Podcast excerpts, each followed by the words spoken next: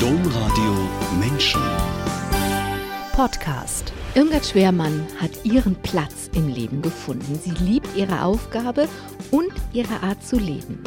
Aber unsere Welt hat sich in den knapp vier Jahrzehnten, in denen Irmgard Schwermann ihren Beruf jetzt ausübt, sehr verändert. Heute ist der Lebensstil von Irmgard Schwermann sehr ungewöhnlich und sehr selten. Als junge Frau hat Irmgard Schwermann gesagt, ja, ich werde Pfarrhaushälterin. Warum das für sie bis heute eine gute Entscheidung war, warum das aber auch viel Unverständnis und schlimmer, viel Diskriminierungen mit sich bringt, das ist unser Thema heute in dieser Sendung. Herzlich willkommen, Irmgard Schwermann. Ja, vielen Dank. Ich freue mich aufs Gespräch. Herzlich willkommen alle, die eingeschaltet haben oder die sich diesen Podcast heruntergeladen haben. Mein Name ist Angela Krumpen. Irmgard Schwermann, aufmerksam bin ich auf Sie über ein Interview zu Ihrer Arbeit im synodalen Weg geworden. Dort sind Sie im sogenannten Priesterforum aktiv, unter anderem, weil Sie Mitglied im Vorstand des Bundesverbandes der Pfarrhaushälterinnen sind und im ZDK, also im Zentralkomitee der deutschen Katholiken sind. Für das Priesterforum haben Sie sich aktiv beworben, weil Sie das Gefühl hatten, hier etwas beitragen zu können. Was wollten Sie denn beitragen? Ja, als äh, es aufkam, dass das priesterliche, also ein Forum erstellt werden soll mit dem Titel Priesterliche Existenz heute, habe ich gesagt, als äh, von der weiblichen Seite haben doch die Pfarrhaushälterinnen die wirkliche Expertise. Äh, wir erleben den Alltag des Priesters, äh, wir von den Frauen erleben, was wirklich welche Anforderungen wirklich auf den Priester zukommen. Und das war mein Beweggrund, mich zu melden. Ich habe mit sehr vielen Priestern gesprochen, mit sehr vielen Kontakt, sodass ich immer wieder aktuelle Informationen auch einbringen kann. Und wie ist es da im Priesterforum? Ja, das ist, also, äh, uns wird ja vorgeworfen vom Priesterforum, dass wir nicht so stringent arbeiten wie vielleicht die anderen Foren. Aber äh, ich habe nur gute Erfahrungen gemacht. Wir haben eine vertrauensvolle äh, Arbeit. Wir äh, diskutieren dennoch unterschiedliche Standpunkte. Ähm, ich muss natürlich ein bisschen sagen, alle anderen haben Theologie studiert und ich nicht. Ich muss mich so ein bisschen durchkämpfen, aber äh, ich habe es sofort benannt und habe gesagt, bitte äh, lasst uns auch hier so sprechen, dass auch äh, die Menschen das verstehen, die keine Theologie studiert haben und äh, darauf wird dann wirklich auch geachtet. In einem Interview haben Sie gesagt, also bezogen auf dieses Priesterforum, durch den Zölibat verschwendet die Kirche viele Priestertalente. Ich vermute mal, dass Sie das nicht immer so gesehen haben. Oder vielleicht doch? Meine Frage ist deswegen, seit wann sehen Sie das so, dass die Kirche durch den Zölibat viele Priestertalente verschwendet? Das hat tatsächlich mit einer ganz persönlichen Situation zu tun in der Familie.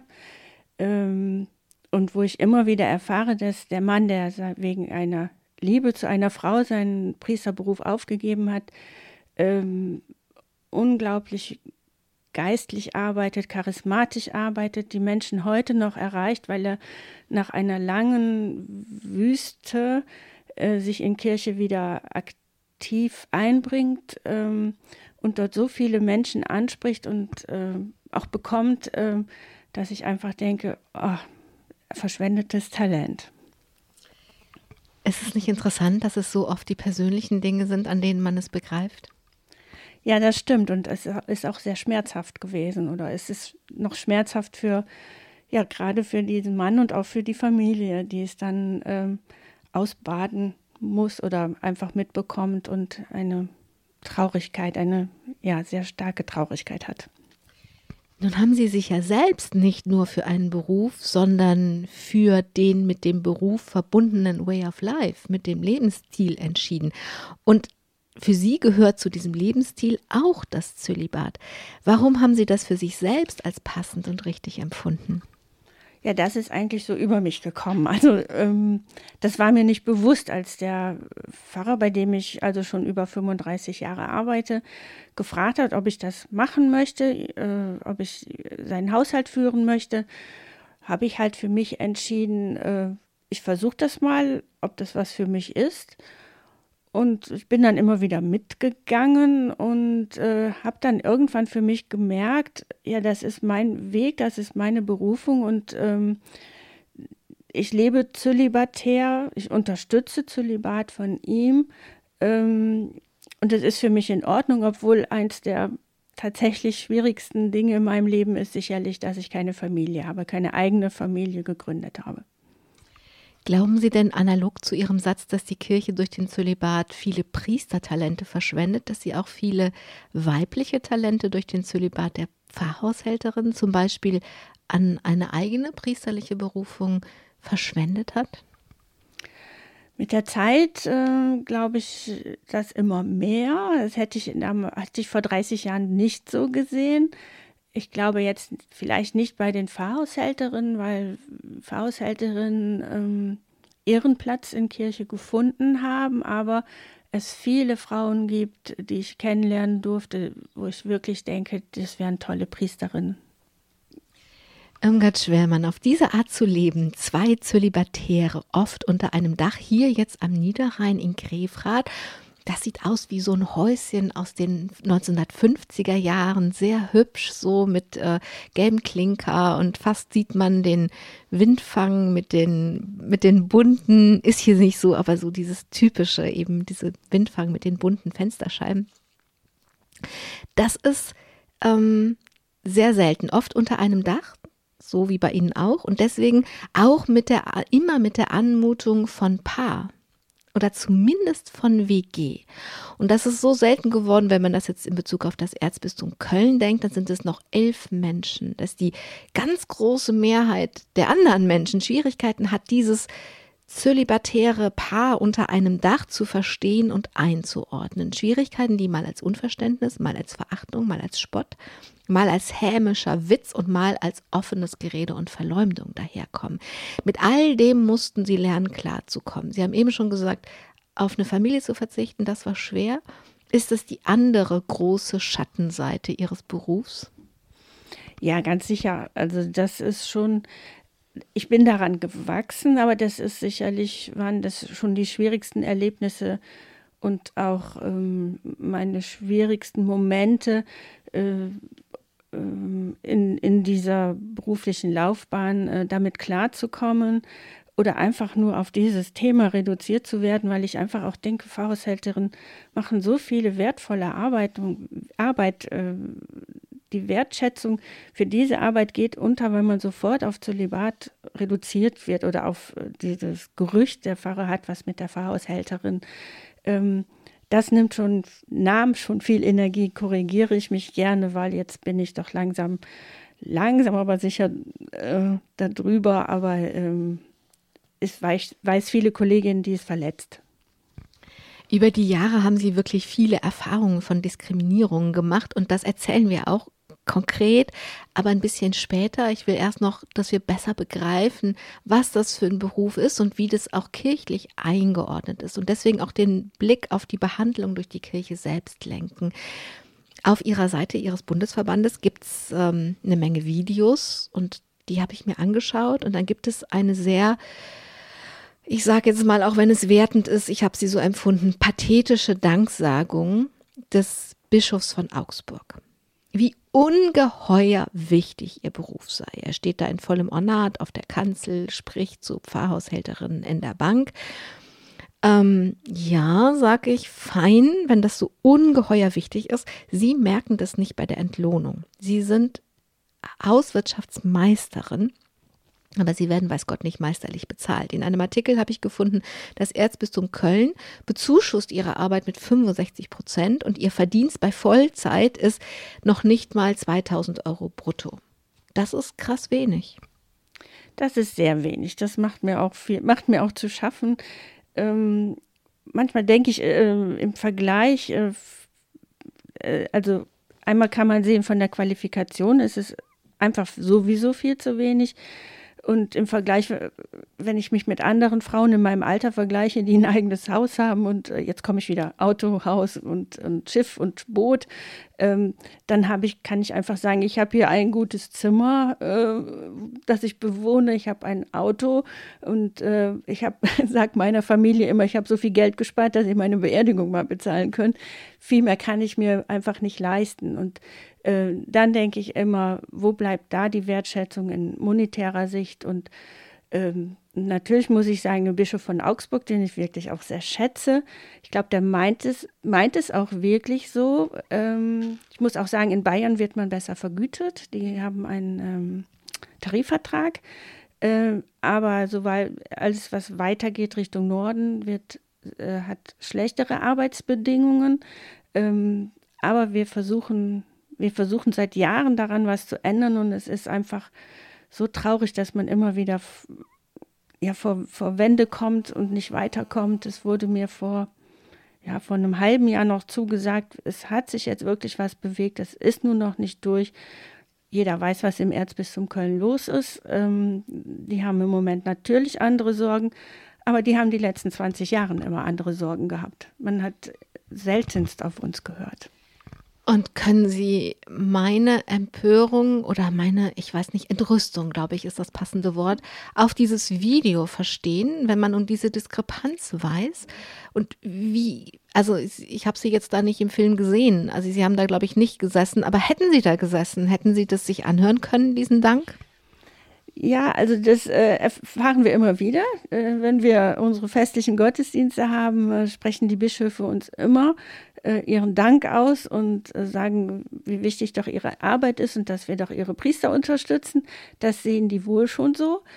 Aber wir haben äh, jetzt auch äh, mit äh, Bischof Bode gesprochen. Der ist ja bisher Vorsitzender der Frauenkommission gewesen der Deutschen Bischofskonferenz. Und der hat dann auch gesagt, nee, Pfarrhaushälterin waren in der Deutschen Bischofskonferenz noch nie ein Thema. Und dann habe ich ihn gefragt, warum denn nicht? Und dann sagte er, ich kann es Ihnen nicht sagen, Frau Schwermann. Und jetzt beim synodalen Weg habe ich mit vielen Bischöfen am Tisch gesessen, also die Mahlzeiten eingenommen. Und dann habe ich einem Weihbischof auch, äh, habe ich dann auch wieder angesprochen. Ich sage, Geringverdiener be beginnt bei, ich glaube, bei 2100 Euro. Da sind wir noch drunter. Und dann sagte eine, ja, dann müssen Sie sich mal dafür einsetzen. Wo ich dann einfach auch keine Kraft mehr habe. Also ich habe jetzt auch gesagt in Köln, ich, ich gebe es auf, ich kann nicht mehr. Und ähm, obwohl ich es sicherlich nicht machen, nicht aufgeben werde, aber im Moment bin ich tatsächlich an einem Punkt, wo ich einfach nicht mehr kann. Dabei sind es nur elf Festangestellte. Eigentlich wollte ich Sie jetzt fragen, was Sie glauben, ob für diese elf Menschen, die das Erzbistum Köln sagt, ach, die können uns eh nicht gefährlich werden, außerdem sind die alle nicht mehr jung. Da brauchen, da, da springen wir auf unseren Schatten und machen jetzt mal was Richtiges. Oder ob Sie denken, ach, die paar, die sind auch immer schon, schon älter, die werden uns sowieso nicht gefährlich. Wenn ich Ihnen zuhöre, letzteres, oder? Ja, also danke für das nicht mehr jung. ich bin genauso alt. äh, ja, ähm, also ich, ich kann im Moment nur sagen, wir vers versuchen auch in der Gemeinschaft immer, wie, wie gehen wir da weiter vor und äh, wir laufen gegen Wände. Also ich kann für mich sagen, zurzeit kann ich nicht mehr. Ich wünsche jetzt, äh, dass sich vielleicht andere für uns einsetzen. Ich habe auch schon auf Bundesebene zum Beispiel gefragt, könnt ihr uns da unterstützen? Ja, dann kamen wieder immer mehr andere Probleme in Kirche hoch und dann sind wir wieder hinten übergefallen. Und ähm, ja, vielleicht schaffen wir vom Bundesverband nochmal irgendwas uns einzusetzen. Wir, ähm, also die anderen haben noch ein bisschen mehr Energie, aber ich mache es jetzt auch schon fast 20 Jahre ähm, in der Vorstandsarbeit, des, äh, in Köln zumindest. Irgendwann ist einfach auch da mal gut. Wenn Sie was machen, melden Sie sich, dann versuchen wir es medial zu begleiten. Ja, sehr schön, danke schön. Irmgard Schwermann, schauen wir doch mal, wie Sie die geworden sind, die so viel kämpft und auch sich ein bisschen müde gekämpft hat. Sie sind in der Eifel, in Bad Münstereifel aufgewachsen. Sie waren eine große Familie, hatten einen sehr fleißigen Vater und eine fromme Mutter und eine Reihe Geschwister. Für Sie war das eine gute Basis, in die Welt zu wachsen. Ja, also besser kann man, kann man nicht in den, ins Leben starten. Ich hoffe, das sagen sehr viele Kinder von ihren Eltern, aber ich kann es für mich und meine Geschwister wirklich sagen, dass wir ein solch liebevolles Elternhaus hatten, eine Mutter, die, äh, ähm, die sicherlich fromm war, war, oder war oder ist mein Vater natürlich auch. Ähm, aber meine Mutter hatte sich, hat immer Zeit sich Zeit für uns genommen. Also wir waren zu fünf Kindern, egal wer von der Schule nach Hause kam, sie hat sich erstmal mit uns hingesetzt und hat dann gesagt, erzähl mal oder hat uns was zu essen gemacht und und das habe ich mir für mein Leben gemerkt, dass ich Zeit für andere Menschen äh, neben, mir, mir, nehmen möchte. Äh, mein Vater, der äh, war Beamter, der nach der Arbeit hinging und noch in, bei Gärten, in Gärten half von anderen Leuten und ähm, ja, nur damit wir genügend zu essen hatten. Ein Opa, der bei uns zu Hause lebte, was ein unglaubliches Geschenk war, obwohl für meine Mutter dann, sie muss ja nun acht Personen versorgen und äh, die immer Zeit hatte und uns angehalten hat, nimm dir mal ein bisschen Zeit für Opa, setz dich mal dahin. Das merkt man, fürs, merkt man sich fürs Leben. Und ja, und dann natürlich die schöne, idyllische kleine Stadt, äh, wo man ja schnell Freunde hatte, Freundinnen wo man in Verein, wo ich in Vereinen war, wo ähm, ja mit ja, wo damals mit dem Kaplan, bei dem ich dann heute arbeite, auch das kirchliche Leben für junge Leute wieder etwas attraktiver wurde. Das war schon toll und äh, ich habe jetzt tatsächlich erst durch die Flut gemerkt, wie sehr ich an Münstereifel hänge. Als es alles zerstört war, das ist einfach bis heute ganz schlimm. Hat es Ihre Familie schlimm getroffen? Eine Schwester hat getroffen, die äh, eine Nacht mit ihrem Mann in Todesangst verbracht hat, das muss ich sagen, deren Nachbarhaus von der Flut weggeschwemmt wurde. Aber die anderen, alle anderen sind wohlbehalten, es sind alle gesund, ähm, es ist nur ein etwas materieller Schaden. Sie waren in Bad Münstereifel auch Schülerin des St. Angela Gymnasiums und das ist ja auch eine fromme Welt. Also sie haben so einen Kosmos erlebt und Kinder nehmen die Welt, die sie vorfinden, immer als die ganze Welt. Aber bei ihnen war das auch noch so was tatsächlich Geschlossenes. Es galten überall die gleichen Dinge, es wurde die gleiche Sprache gesprochen, es wurde überall gebetet, ob in der Schule oder zu Hause. Also sie sind in einer, ja, in so einem eigenen, in einer eigenen Kugel, in einem eigenen Kosmos groß geworden. Ja, das stimmt. Das war, war für mich, war einfach, das, das war so, das war in Ordnung, so eine Glocke über uns und äh, der Glaube, ein großes Thema, Kirche ein großes Thema, aber oder vielleicht kein großes Thema, weil es war, es war Alltag, es war einfach da. Also ich glaube gar nicht, dass ich es als solches Thema wahrgenommen habe. Es war einfach, einfach so da, dieses Idyllisches, diese Geborgenheit. Ähm, ja, in, in Schule, zu Hause, in der Gemeinde, das war, das stimmt. Sie haben dann Einzelhandelskaufmann, hieß das damals, gelernt. Ich vermute mal, Sie sind vor dem Abitur von der Schule abgegangen? Ja, zum Entsetzen meiner Lehrer bekam ich diese Ausbildungsstelle angeboten in einer Buchhandlung. Ähm, und äh, ja, dann muss ich schon sagen, dann war doch dieses Traditionelle, dass meine Eltern sagten oder mein Vater sagte, Kind, was du bis, äh, bis zur Hochzeit verdient hast, das kannst du nie wieder verdienen. Ich habe ihm mal vor ein paar Jahren gesagt, Papa, du hattest recht, das ist bis heute so.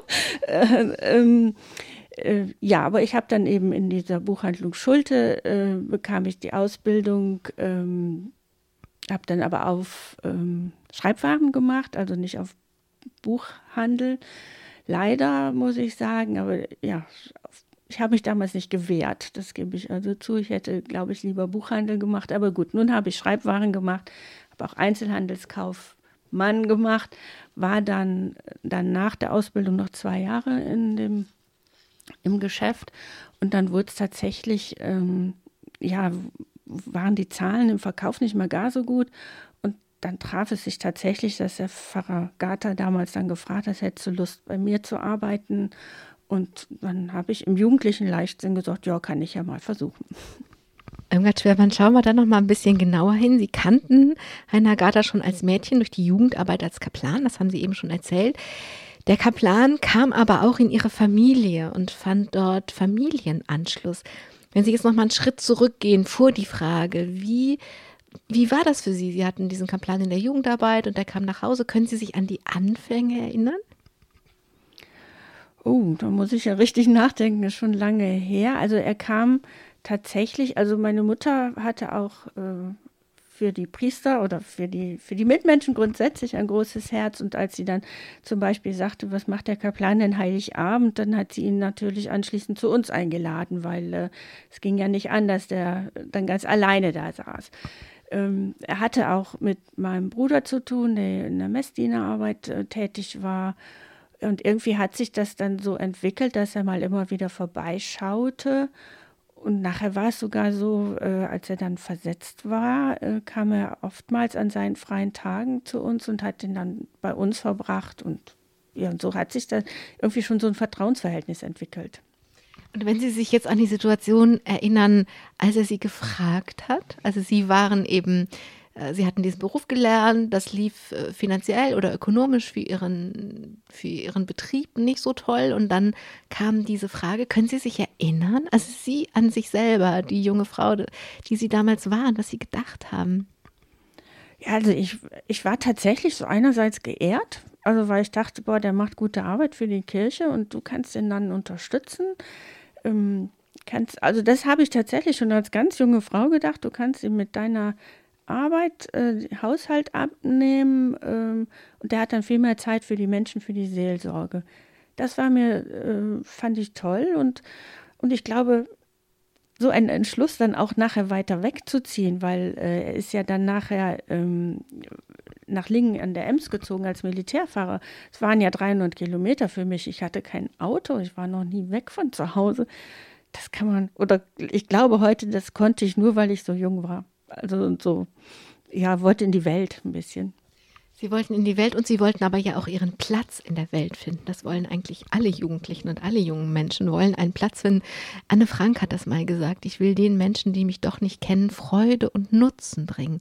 Und wenn man diesen Platz findet, wo man Freude und Nutzen bringen kann, dann geht es allen anderen und einem selbst gut. Also sie wollten diesen Platz auch finden und ähm, nachdem wir uns so unterhalten haben, habe ich gedacht, und wenn ich das, wenn ich sie richtig verstehe, dann wollten sie diese Welt, diese Familienwelt, die so gut für sie war, ihren Platz in der Welt daran finden, dass sie so eine ähnliche Familienwelt schaffen, aber dann nicht für eine kleine Familie, sondern für eine Gemeinde. Ja, das war mir vielleicht nicht wirklich bewusst, aber in der Reflexion muss ich sagen, das stimmt. Ähm, klar, sicherlich, ich habe jetzt ja schon ein paar Mal von meiner Mutter geredet, die, die mir sicherlich ein Vorbild war ähm, wo ich dann eben auch gedacht, vielleicht kannst du das dann irgendwie transportieren in, in deine Welt. Ähm, ja, und auch da war es wieder meine Mutter, als sie mal merkte, dass es mir schwer war, äh, weil, ja, natürlich hatte ich auch Heimweh, ganz klar, ähm, mir einfach eine Karte geschickt hat mit dem Spruch, äh, blühe dort, wo Gott dich hingesät hat. Und das hat mir so gut getan und das hat mich bis heute begleitet. Sobald es mal schwierig wurde, habe ich gedacht, hm, du musst noch wieder, wieder ein bisschen Dünger, Dünger geben, damit du auch blühen kannst. Hatten Sie einen Hauch einer Idee damals, dass Sie gleich mehrere Weichenstellungen, mehrere Lebensentscheidungen auf einmal getroffen hatten?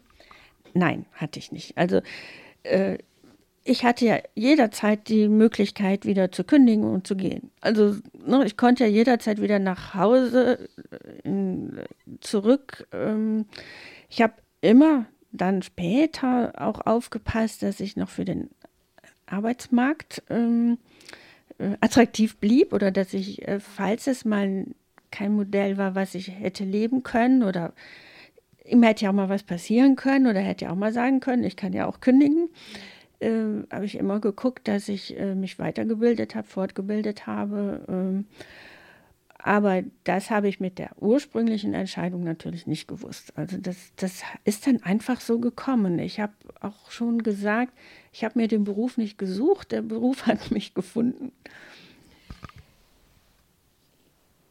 Das heißt, ein Unterschied zu anderen, zu libertär lebenden Menschen, zum Beispiel in einem Orden, die sich aneinander binden, die tun das ja auch mit, mit Gelübden. Dann gibt es so eine Probezeit und irgendwann ist die Probezeit abgeschlossen und dann sagt sowohl der Orden, ja, jetzt gehörst du zu uns und zwar egal, was da passiert und auch man selber, also fällt in verschiedenen Entscheidungsstufen diese Entscheidung. Also sie haben sich zwar gebunden, aber weder durch ein Sakrament noch durch ein Gelübde. Ja, das stimmt. Ich fand es auch sehr praktisch. Eigentlich äh, ist so eine, war doch immer so, ein, so, ein, so eine Sicherheit, so ein Rückzug. Ich habe aber auch jedes Mal, wenn äh, der Pfarrer umgezogen ist oder versetzt wurde, mich jedes Mal überprüft, möchtest du noch wieder mitgehen? Und das haben wir auch äh, benannt und besprochen. Also es war nie so ein Automatismus. Irmgard Schwermann, infolge dieser Entscheidung sind Sie oft umgezogen. Das haben wir jetzt schon angedeutet. Und erstmal ging es in den Norden nach Emmen. Wie heißt das? Moment. Lingen an der Ems heißt es, ne? Ja. In Ihrem Heimatstädtchen gab es dann viel Gerede, was Sie verletzt hat. Was sie aber auch irgendwann dazu gebracht hat, sich den Kinderwagen mit ihrem Babyneffen zu schnappen und stolz erhobenen Hauptes durch ihr Heimatstädtchen zu laufen. Was war passiert? Eine Entwicklung war passiert. Also ich bin tatsächlich, nachdem ich äh, zum Pastor gezogen bin, an, nach Lingen, über ein Jahr nicht durch die Stadt alleine gegangen. Ich bin nicht in die Kirche gegangen, weil dieses Gerede so massiv war. Also demnach hätten wir heute eine Großfamilie, also drei oder vier Kinder mindestens. Ähm, ja, wo sind die? Ich sehe gar keine. Tja, also das, das hat mich zutiefst verletzt. Ich ich bin sicherlich mit einem Idealismus in den Beruf gestartet. Ähm, heute würde ich vielleicht sagen, ich war naiv. Ähm, aber dass dieses Gerede, dass man ihm nicht zutraut und mir nicht zutraute, diese Arbeit äh, professionell anzugehen, äh, bei Menschen entstanden, mit denen man gut zu, also denen man nahe war. Das war eigentlich das Allerschlimmste daran. Also es waren leider wirklich Ordensfrauen, äh, wo, wo es wohl entstanden ist. Ich meine, genau lässt sich so ein Gerücht oder Gerüchte ja nie äh, verfolgen. Aber ähm, das war, das war schon sehr, sehr hart für mich. Das muss ich, muss ich sagen. Und ich glaube auch, dass es für meine Familie, für alle, die da vor Ort noch, noch immer wieder, auch ich glaube, die werden heute noch gefragt, ähm, für die ist es, glaube ich, oder war es auch echt schwierig und äh, war mir allerdings, ist mir erst vor einiger Zeit bewusst geworden. Und dieser Spaziergang mit dem Babyneffen, das war so ein Akt der Befreiung? Genau, irgendwann habe ich dann tatsächlich, es mag sich jetzt auch wieder naiv anhören, aber habe ich mir das Schuldbekenntnis nochmal richtig angehört. Man kann äh, sündigen in Gedanken, Worten und Werken. Und ich war mir keiner Schuld bewusst, weder in Gedanken, Worten und Werken. Aber die Menschen, die alle diese sündigen Gedanken haben, habe ich gesagt, ihr, ihr seid diejenigen, die die schlimmen oder schlechten Gedanken haben. Und ich habe überhaupt nichts gemacht. Also ich nehme mir meinen Neffen und gehe durch die Stadt und lasse die Leute denken, was sie wollen. Ob sie jetzt böse Gedanken haben, schlimme Gedanken, ist mir jetzt egal. Kommen wir doch mal zu Ihrer Entwicklung, weil darum geht es ja. Oder machen wir damit weiter? Sie sind in Lingen an der Ems im Norden sieben Jahre gewesen, kannten da natürlich niemanden. Zudem war ihre Mutter krank, 300 Kilometer entfernt, und sie wollten oft an ihrer Seite sein. Sie konnten das auch. Wenn sie dann aber im Pfarrhaus waren, war natürlich auch viel gedrängt zu tun, um, die, um das wieder aufzugreifen. Das heißt, sie waren entweder in der Eifel oder hatten viel im Pfarrhaus zu tun, sie waren fremd das war alles nicht so leicht. Sie waren sehr jung. Und wie ist es Ihnen denn gelungen, trotzdem zu blühen? Ja, also äh, das war tatsächlich schwierig. Danke, dass Sie es ansprechen. Ähm, ich habe sehr guten Kontakt zu den Nachbarn gehabt. Natürlich bin ich mit oder oft dann mit in die Gottesdienste gegangen, wo es dann, wo man dann nachher vor der Kirche noch miteinander sprach. Ähm, und da konnte ich so ein bisschen dann auch, also mich selber wohlfühlen, aber ich denke auch überzeugen, dass meine Arbeit gut ist. Ähm, in Lingen wurde es dann, ja, dann verstarb meine Mutter, dann wurde das kam dann tatsächlich alles etwas zusammen, als bis wir dann wieder umgezogen sind. Äh, ich habe ich springe jetzt ein bisschen. Also ich habe bis heute gute Freunde in Lingen gewonnen. Es ist schwierig mit Emsländern gut befreundet, also äh, die zu knacken. Aber das ist, hat gut hat dann nachher gut funktioniert. Und dann ging es ja schon weiter nach Oldenburg. Immerhin war das noch, also es war trotzdem auch Norden, auch wenn das ähm, trotzdem auch wieder eine Entfernung war. Sie haben die Emsländer geknackt, sie haben, ich nehme das mal vorweg, auch alle anderen geknackt, egal wo sie waren. Aber in Oldenburg haben sie dann noch beschlossen, auch wirklich den Beruf noch zu lernen und bis, bis hin dazu, dass sie ihre Meisterin an der Stelle gemacht haben. Warum war das wichtig? Was wollten Sie eigentlich mit diesem Ich werde Hauswirtschaftsmeisterin? Ich glaube, wenn man, wenn ich reflektiere, dann bin ich zu vielen Dingen tatsächlich überredet worden. Mich hat der Beruf wirklich fasziniert. Ich fand das toll. Ähm, ich hatte damals Bedenken, Hauswirtschaftsmeisterin zu werden, weil die Ausbildung zweieinhalb Jahre noch ging und ich wusste genau dann kommt wieder ein Zeitpunkt, wo ich umziehen werde, ob ich das zeitlich schaffe. Ich habe es aber gemacht und ähm, ich kann nur jedem diese Ausbildung empfehlen. Ähm, weil sie unglaublich vielfältig ist. Ich denke auch meine erste Stunde, wo wir einen Hausanschlussraum gelernt haben, wie hoch die Leitungen, die Stromleitungen sind, äh, wo die Gasleitungen liegen, wo ich dann dachte, was soll ich eigentlich mit diesem Wissen? Aber es hat mir, es hat mir so viel geholfen im Laufe der Zeit. Und, ähm, Zumal, wenn man so viel umzieht und immer alles neu machen muss. Ja, nun sind wir aber immer in so Häuser gezogen, die schon so alt waren, da galten diese Normen nicht.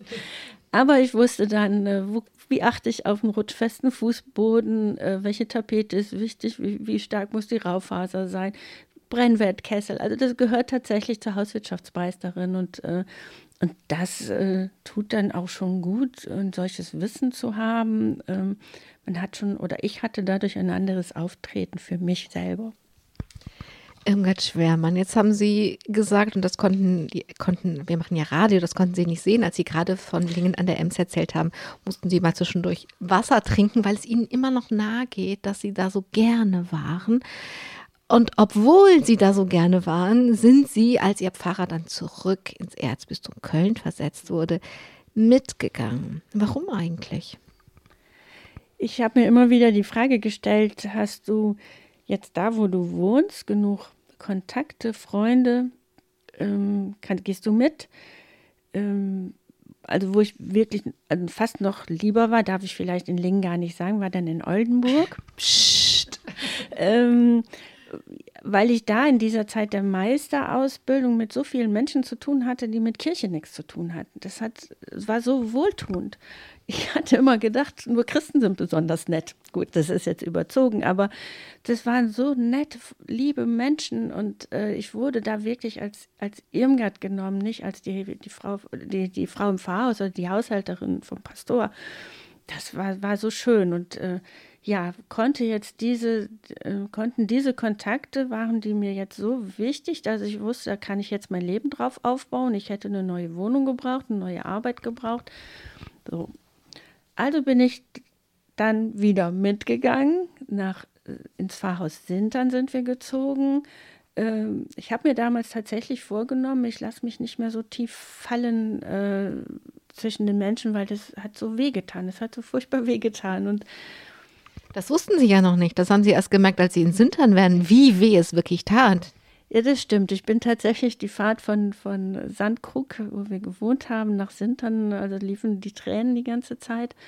Ähm, äh, da, ich habe es mir dann da erst vorgenommen, hat aber nur ein halbes Jahr gedauert, weil ich kann nicht ohne Menschen, ich muss mit Menschen zu tun haben. Vielleicht habe ich mich erst nicht so fallen lassen, aber oder geh, gehen lassen, aber ähm, ohne die Beziehung zu Menschen kann ich nicht leben. Und das habe ich dann auch in Sintern wieder geschafft oder gemacht. Es gab dann noch weitere Stationen, Pulheim, Ägidienberg und jetzt eben Grefrath. War das jedes Mal eine neue Entscheidung? Bleibe ich oder gehe ich? Oder gab es irgendwann den Punkt, da haben Sie es ein für alle Mal entschieden? Ich habe jedes Mal überlegt. Ich habe wirklich jedes Mal überlegt, weil auch viele Menschen vor Ort gesagt haben, bleib doch hier und wir finden eine Arbeit für dich oder hier kannst du wohnen und da. Ähm, ich habe jedes Mal überlegt, nach hier, nach Grefrath ist es insofern schon wieder, äh, wieder anders gekommen, weil hier, hier der Pfarrer im Ruhestand ist und äh, für mich klar war, das ist jetzt nicht so Pfarrhausleben wie äh, in zumindest in Giedienberg und Pulheim. Ähm, aber dann habe ich für mich gedacht, ich habe den jetzt 35 Jahre lang begleitet in all dem, in seiner guten Zeit und ihm jetzt äh, im Stich lassen, finde ich echt schwierig. habe dann schon überlegt oder überlegst, machst du dann doch in, in Giedienberg, also Bad Honnef. Äh, ich hätte im Fahrbüro anfangen können. Ich hatte da auch die Möglichkeit, weiter als Küsterin zu bleiben. Aber habe ich ja spätestens alle zwei Wochen fährst du hin und guckst, äh, wie er klarkommt. Äh, und dann habe ich gedacht, nee, das ist wieder nichts Halbes und nichts Ganzes. Du überforderst dich, du gehst jetzt mit nach Grefrath. Und da lebst du dich aber so ein, dass es wirklich lange hält. Ja, und dann kam Corona. Und dann war es wirklich schwierig, sich einzuleben. Aber ganz kurz noch, womöglich hätten Sie als Pfarrsekretärin und Küsterin mehr verdient als jetzt? Ja, das hätte ich ganz sicher. Und ich hatte in der Giedenberg auch tatsächlich zum Schluss noch sechs, sieben Stunden Küsterdienst. Ähm, das waren 350 Euro und die waren so, das war so toll, das einfach mal einfach mal Geld zu haben, ohne zu überlegen, kannst du jetzt eben auch tanken fahren oder kannst du jetzt dir das Teil noch leisten? Also das habe ich wirklich genossen und ähm, ich werde hier auch irgendwas äh, noch suchen oder machen, ähm, weil ich natürlich zu alledem einfach auch Sorge um die Rente habe. Das ist natürlich die, die Falle, in die ganz viele Frauen tappen mit ihren geringen Verdiensten. Äh, ich bin eben nicht verheiratet. Ich kann nicht darauf bauen, dass ich mal eine Witwenrente bekomme, ähm, die, wo, wo, meine Rente aufgestockt wird. Ähm, ich weiß, dass der Pfarrer hat mich schon sozial, hat mich äh, abgesichert äh, oder etwa eine Renten bezahlt in eine Rentenversicherung.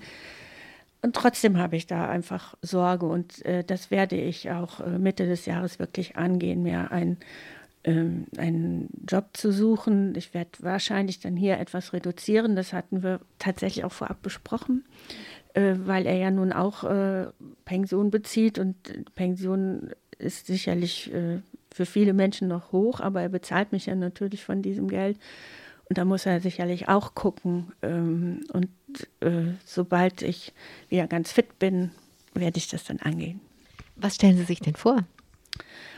Also ich habe so verschiedenste Dinge mir schon angeschaut, aber ich glaube, ich glaube tatsächlich, ich brauche jetzt irgendetwas, wo ich eine feste Arbeitszeit habe, weil sonst gebe ich, gebe ich mich wieder so äh, in, in, Begleitung von Menschen, dass ich nicht an fest, mich nicht an feste Arbeitszeiten halte und mich da wieder verausgabe. Und äh, wenn ich dann mal zwei Jobs habe, reicht, muss, muss es tatsächlich für mich ähm, äh, eine feste Zeit sein. Unabhängig von der festen Zeit, inhaltlich? ich habe tatsächlich letzte Tage waren wir in Kevela, ähm, da gab es eine, da gibt es ja Paramentenwerkstatt. Und die suchen tatsächlich eine Verkäuferin oder jemand für den Verkauf. Äh, das würde mich zum Beispiel interessieren. Ich kann es leider im Moment nicht angehen. Ähm, was Soziales hatte ich natürlich auch in Begleitung von älteren Menschen.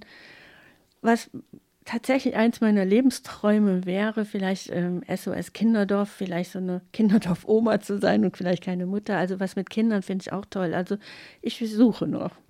Aber da gibt es ja in Schwalmtal ganz in der Nähe ein, ähm, so eine Art Kinderdorf. Ähm, warum nichts mit Hausmeister? Also mit Hauswirtschaftsmeisterin, da gibt es ja eigentlich auch viel Arbeit die dann vielleicht auch besser bezahlt ist. Ja, das stimmt, aber ich mache ja hier jetzt schon Hauswirtschaft. Also ähm, vielleicht ist es auch da eine Möglichkeit. Ähm, also es ist tatsächlich jetzt äh, hauswirtschaftliche Arbeit ist ja nun tatsächlich auch körperliche Arbeit und da muss ich im Moment ein bisschen aufpassen. Das, okay, verstehe. Ich hätte sonst auf der Zunge liegen gehabt, naja, Sie heiraten Ihren Pastor, dann bekommen Sie Wittenrente. nee, ganz sicher nicht. Irmgard Schwer, Irmgard Schwermann. Ganz zu Beginn haben wir schon mal über die vielen Verständnislosigkeiten und Diskriminierungen und ich hoffe, das war jetzt gerade kein Spott für Sie, über Spott und manchmal auch Verleumdungen gesprochen, die Sie erfahren. Und ich habe gesagt, das machen wir später nochmal konkret und ich würde gerne sagen, warum ich das wichtig finde, da konkret drüber zu sprechen, weil ich glaube, dann kommt es uns nah. Dann können wir es uns vorstellen. Das ist ein Mensch, den kann man in die Augen gucken und der hat diese ungeheuer vielen, wenn man eine Perlenkette aus diesen, aus diesen Mikroaggressionen bastelt, ist sie ziemlich lang bei ihnen, ne? So. Und ähm, mir ist das nochmal besonders klar geworden, als ich jetzt die Bewegung Out in Church mitbekommen habe. Ich habe mir viele von den Geschichten angeguckt, wo die Menschen eben ihre Geschichte, es gibt ja diese große Doku und dann gibt es noch viele einzelne Videos dazu. Wenn Sie wollen, das ist immer noch in der Mediathek der ARD. Schauen Sie sich das gerne mal an. Und ich denke zum Beispiel an eine Geschichte, das ist ein Frauenpaar, wo die Frau nach über 30 Jahren Beziehung bei der Beerdigung ihres Schwiegervaters eigentlich nicht an der Seite ihrer Frau vorne am, am Sarg sein kann, sondern hinten sich irgendwie in der Friedhofskapelle herumdrücken muss.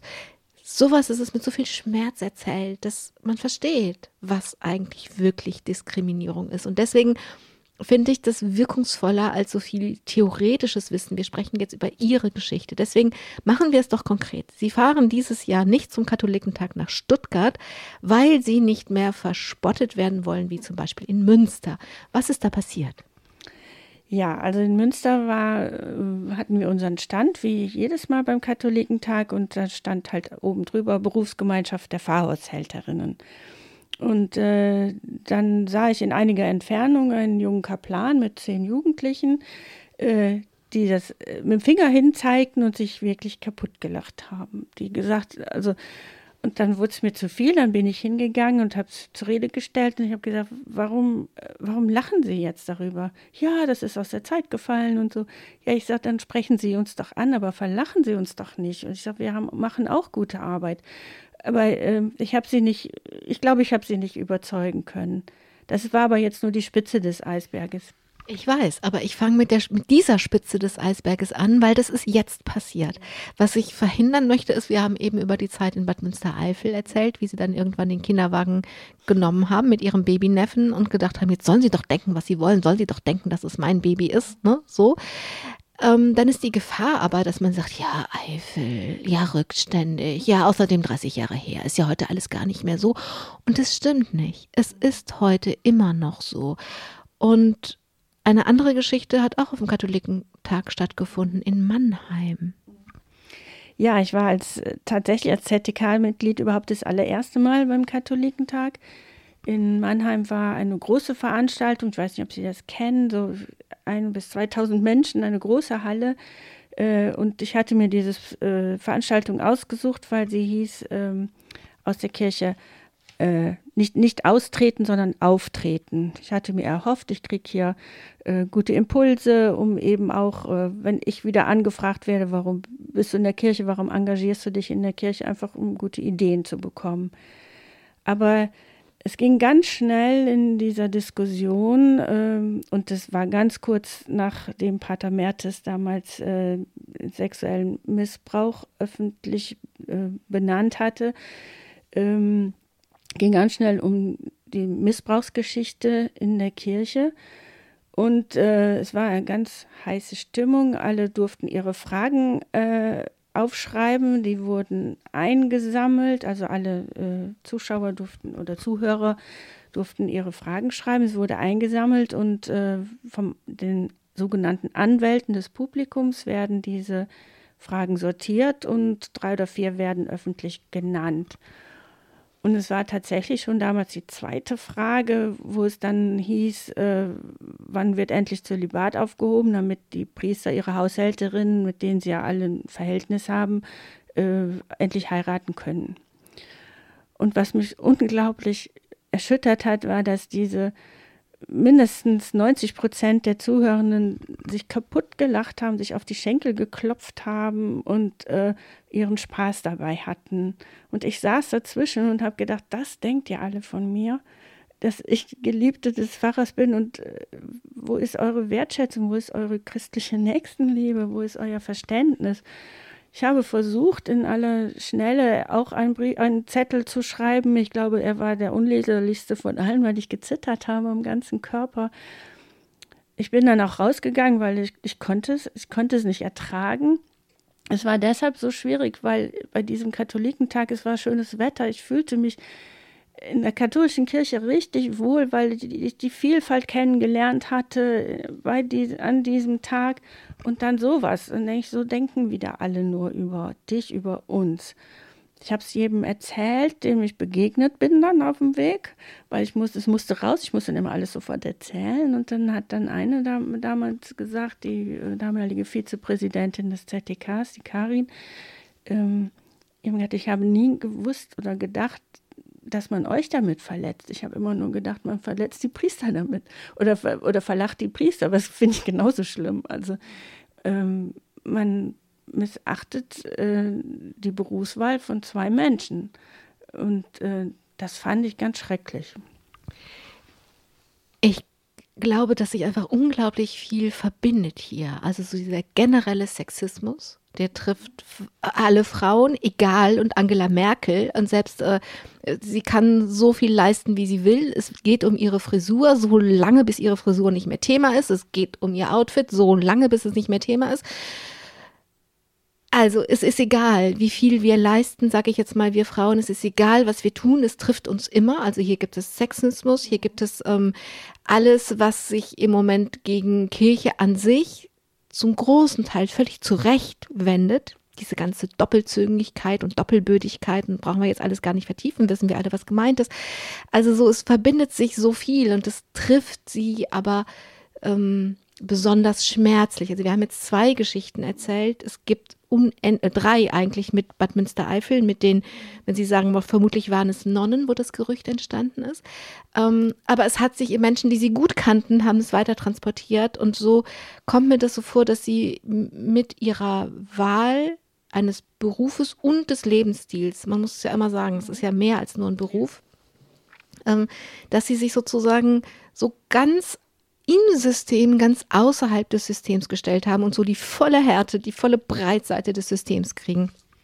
Ja, das äh, ist sehr gut äh, formuliert und ausgedrückt. Ich, äh, ich habe lange überlegt äh, oder immer mal wieder überlegt, wie kann man damit umgehen, wie können wir es auch unter den Kolleginnen benennen. Äh, die Kolleginnen, die vor 30 Jahren oder 35 oder 40 Jahren dabei waren, die ich dann kennengelernt habe, die waren ja teils älter da. Ähm, da war das nie irgendwie, wurde es nicht benannt. Also ich, ich, ich weiß gar nicht, ob es vor 40 Jahren oder 50 Jahren diese Gerüchte auch schon gab. Ich, wir versuchen es bei unseren Bundesversammlungen immer mal wieder mit reinzunehmen. Wir haben in unserer Kölner Gemeinschaft, wir reden da mal drüber. Aber was mir persönlich dann tatsächlich geholfen hat, innerhalb eines Kuraufenthaltes, äh, musste man einmal, einmal mit dem Psychologen reden. Ich traute mir, ich, ich wollte es erst nicht und dann habe ich halt aber das auch angesprochen und dann habe ich es gemacht und dann habe ich es angesprochen, habe gesagt, das wäre schon so, gehört zu meinem Leben dazu. Und äh, dann hat er als erstes, ich sage, ich leide da schon drunter, dass alle denken, ich hätte ein Verhältnis mit dem Pfarrer. Und dann sagt der Psychologe als erstes, haben Sie. Und, ich, hm. und dann, dann habe ich aber das habe ich erwidert, habe gesagt, hallo, denken Sie das jetzt auch? Und dann sagt er, nee, ich wollte Sie provozieren. Und das ist mir gelungen. So, das war dann unser Gespräch. Und am Ende des Gesprächs hat er mir klar gemacht, an der Meinung der Masse kann man nichts ändern. Also das wären wie Wellen.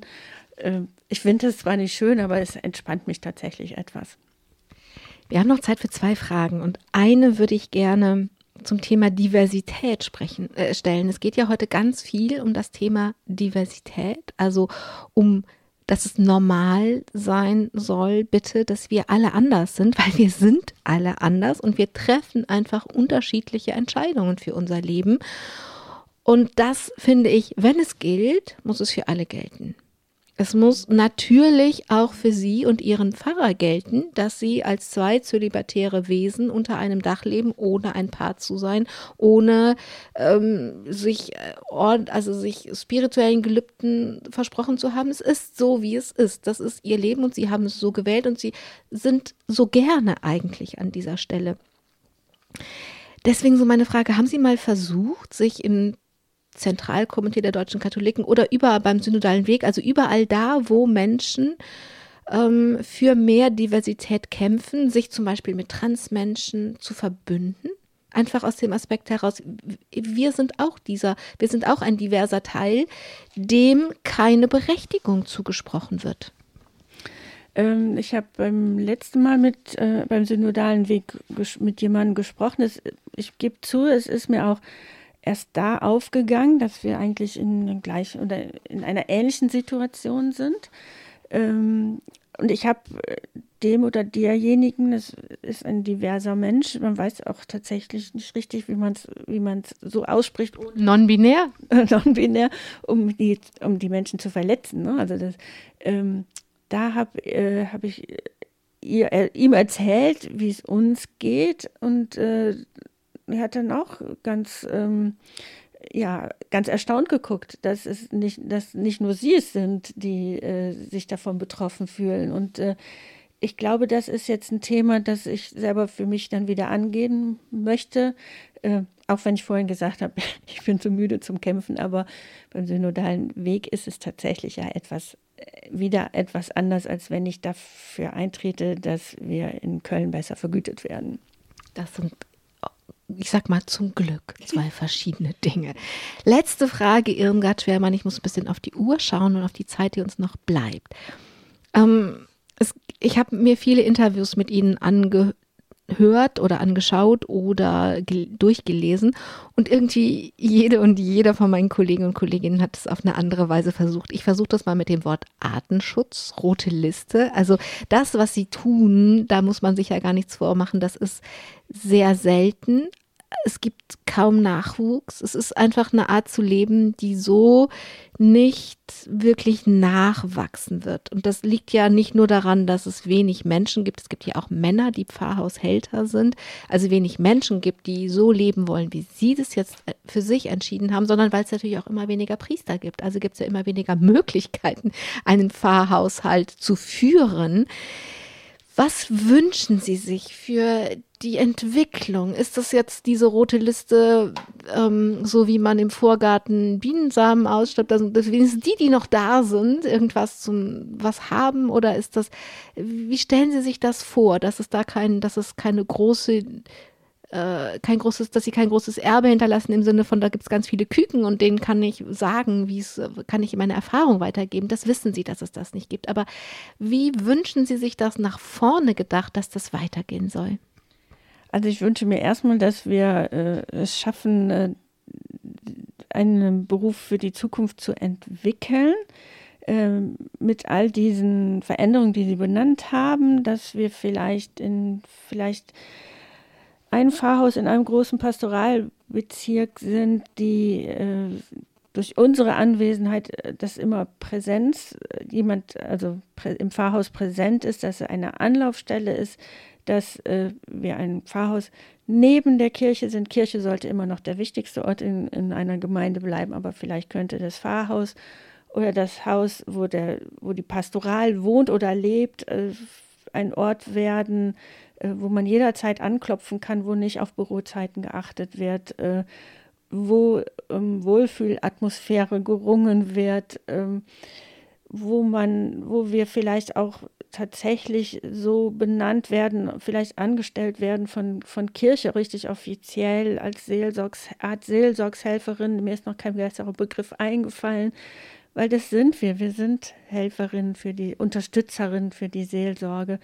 Ähm, dass das äh, wirklich mal anerkannt wird und dass die Bischöfe, die, die sehr schön und gut und auch nett und auch wirklich wohlmeinend zu uns sprechen, das vielleicht in, in monetärer Vergütung äh, zusätzlich äh, bearbeiten und dass die Menschen, äh, mit denen wir vor Ort äh, arbeiten, weiter uns so wohlgesonnen sind, weil die schätzen unsere Arbeit. Wer es nicht schätzt, ist die große Gesellschaft, weil, aber das hat dann wieder mit Haushalt und Hauswirtschaft zu tun. Und mit ganz vielen anderen Sachen, mit Patriarchat, mit Sexismus und überhaupt.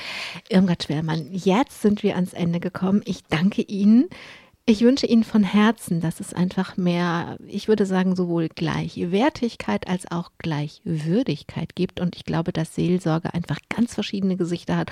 Und man braucht weder das Wort Helferin noch das Wort Unterstützerin dabei, sondern dass sie einfach die Seelsorge, die sie machen, dass die gleichwürdig gesehen und bezahlt wird. So würde ich das ausdrücken. Das wünsche ich Ihnen von Herzen, dass Sie das erfahren.